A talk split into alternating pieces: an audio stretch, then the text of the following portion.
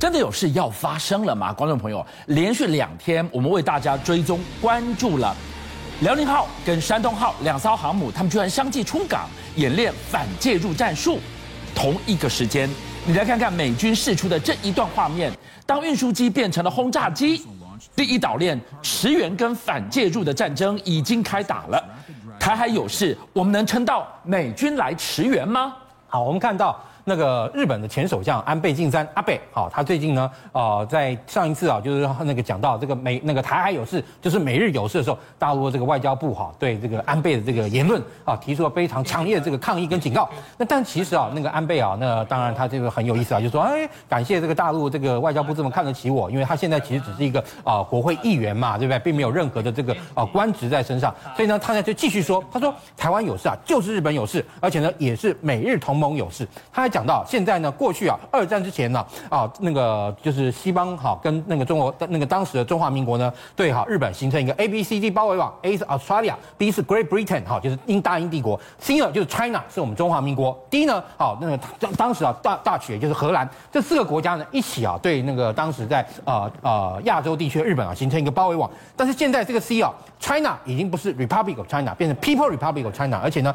因为现在大陆在国际上的一些呃形象来讲，对让这个那个其他这个奥库斯这几个国家对他来说非常头大。那所以好，这个时候你可以看到美国共和党啊这个众议员啊法龙也说了，希望他其实提出啊，希望拜登啊要向大陆方面啊发出非常明确的讯号，如果攻击台湾呢、啊、会变成一个热战。因为其实目前来说，呃，目前拜登政府这个策策略来说，还是维持一个相对来说比过去清晰的，但是还是战略模糊的这样一个态势。那我问你，为什么几乎就在同一天同一个时间，从安倍到这个法龙？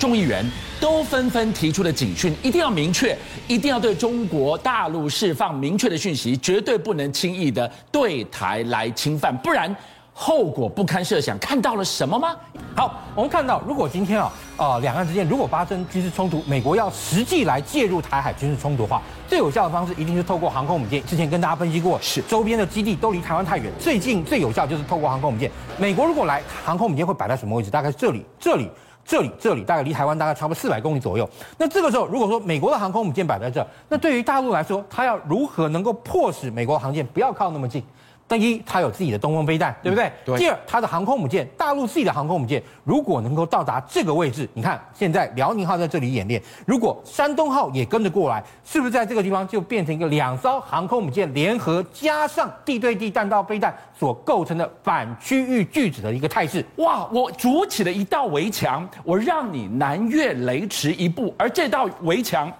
不在东部海域，是推推推推到这个冲之鸟礁啊！对，其实啊，那个大陆的这个舰队啊，在二零一三年的时候就做过一次非常大的一个海外军事演练。那这个海外军事演练呢，他们当时啊，动用了这个过去的北海舰队、东海舰队跟南海舰队三个舰队都派遣舰队呢到哪里啊？到好那个当时啊，大陆那个就是呃日本哈所宣称的、这个是它的这个领土，而且是一个岛，但实际上就是三块还有这个突那个呃离开海面这样一个石头啊。但我们都说它是礁，但是那个日本说它是岛。所以呢，当时这个由于啊，它这个地方引起了一个非常大的这样一个那个国际上的一个瞩目，所以大陆就派了这个舰队三大舰队到哪里？到了冲之鸟礁，然后来进行一个海上的这个联合训练演习，它叫做机动五号。是机动五号呢，它当时啊，也就是基本上来讲，就配合它的军舰。然后配合它的地对地弹道飞弹，当时还没有航母的年代哦。对，而且还没有双两艘航空母舰的时代。现在你看，大陆的军力跟二零一三年哈，虽然短短的八年之差，但是你看那个战力上来说，已经绝非昔日啊这个中国大陆解放军海军所比。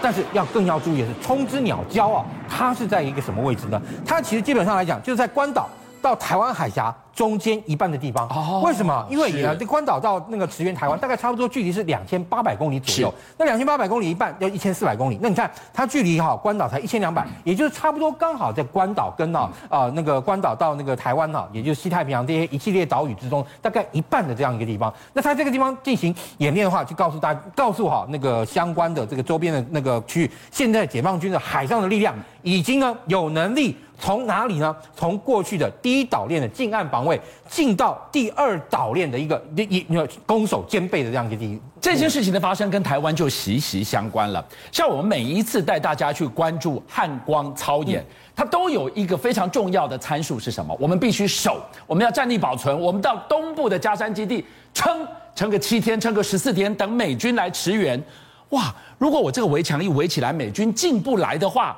这件事有多严重呢？对，其实啊，所以你看到我们刚刚讲到，其实台湾的确在面对大陆的时候，在战场环境上来说，的确对我们相当不利。我们内线，大陆外线，而且呢，相对来说，现在大陆的这个能力已经有绕到菲律宾海，从后方啊封锁截断我们的那个外援的这样一个能力。所以你看，现在啊，这个日本的媒体也报道，奥库斯啊，他们最近啊，呃，敲定的是什么呢？尖端科技的合作项目。所以呢，希望要能够尽快在澳洲来部署核动力这个前舰。因为以我们刚刚讲到，你从关岛出发。也好，然后从澳洲出发也好，基本上来说，现在那整个奥库斯啊，也就是啊这个呃五那这些国家联盟面对到一个最大的问题，就是在西太平洋地区用兵啊，的确面对到一个基地不足的这样一个状态，而需要靠核动力的舰艇来弥补这个缺憾。所以呢，这个时候啊，那你看啊，而且你看，在此同时啊，很妙的是，美国啊最新的那美国最新啊派了一艘那个核动力的潜舰呢进驻到关岛。那这个进驻到关岛船是哪一艘呢？是新的哈那个洛杉矶级的潜舰。当然，以洛杉矶潜舰来说，它有前一批有后一批，前面造的那批现在大部分都已经退伍了。然后那，后面一批呢啊，目前来讲也随着维吉尼亚级的这个建造在陆续的这个替换之中。但是，但是啊，维吉尼亚级潜舰还是美国海军之中啊非常具有战力的核潜舰，而且它其实是啊美国海军历史上啊建造数量最多的这个核动力潜舰，它造了六十二艘，哎，这个数量非常可观可怕。然后呢，而且它本身啊，除了一般有鱼雷之外，它还有公路这个那个就是垂直发射的巡弋飞弹，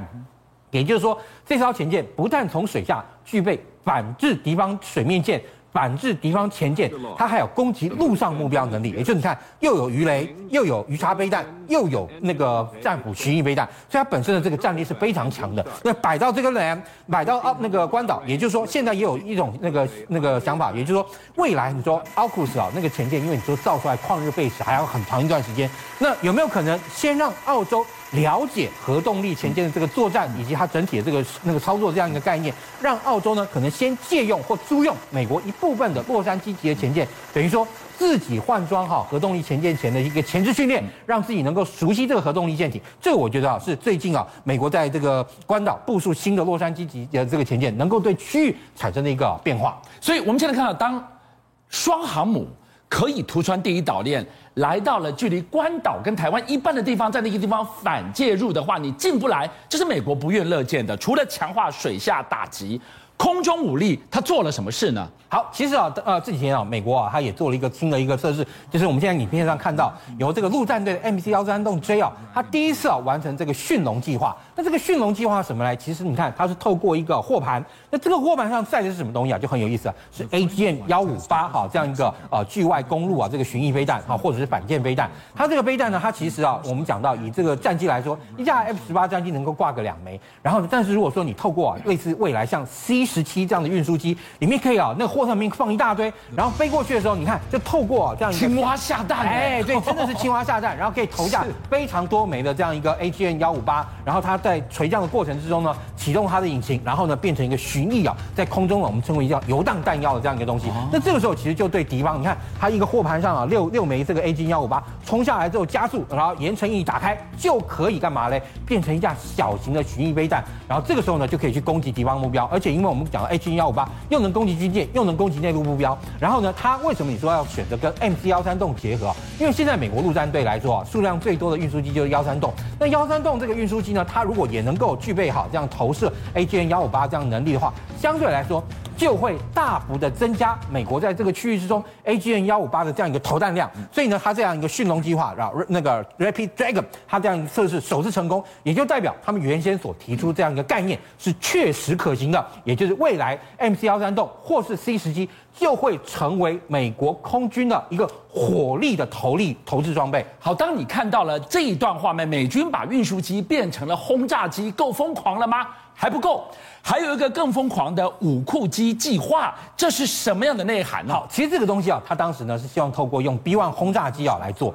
为什么呢？因为 B1 轰炸机其实可以说是在 AB117 或者 B2 轰炸机啊服役之前，美国空军呢最有希那个希望跟能力，对于哈对方的领空进行一个高速突穿攻击的这样一个轰炸机。因为以 B1 轰炸机来讲，它的那个四个发动机让它这个飞机的性能可以说非常优异。当时出现一个叫火力机啊，或大陆翻成叫武库机火力机，也就是它利用 B1 轰炸机巨大的这样一个承载。你看它包含呢，你看你这个飞飞机来，它有三个炸弹舱，炸弹舱之外，你看还可以增加这样一个飞弹挂架，然后呢，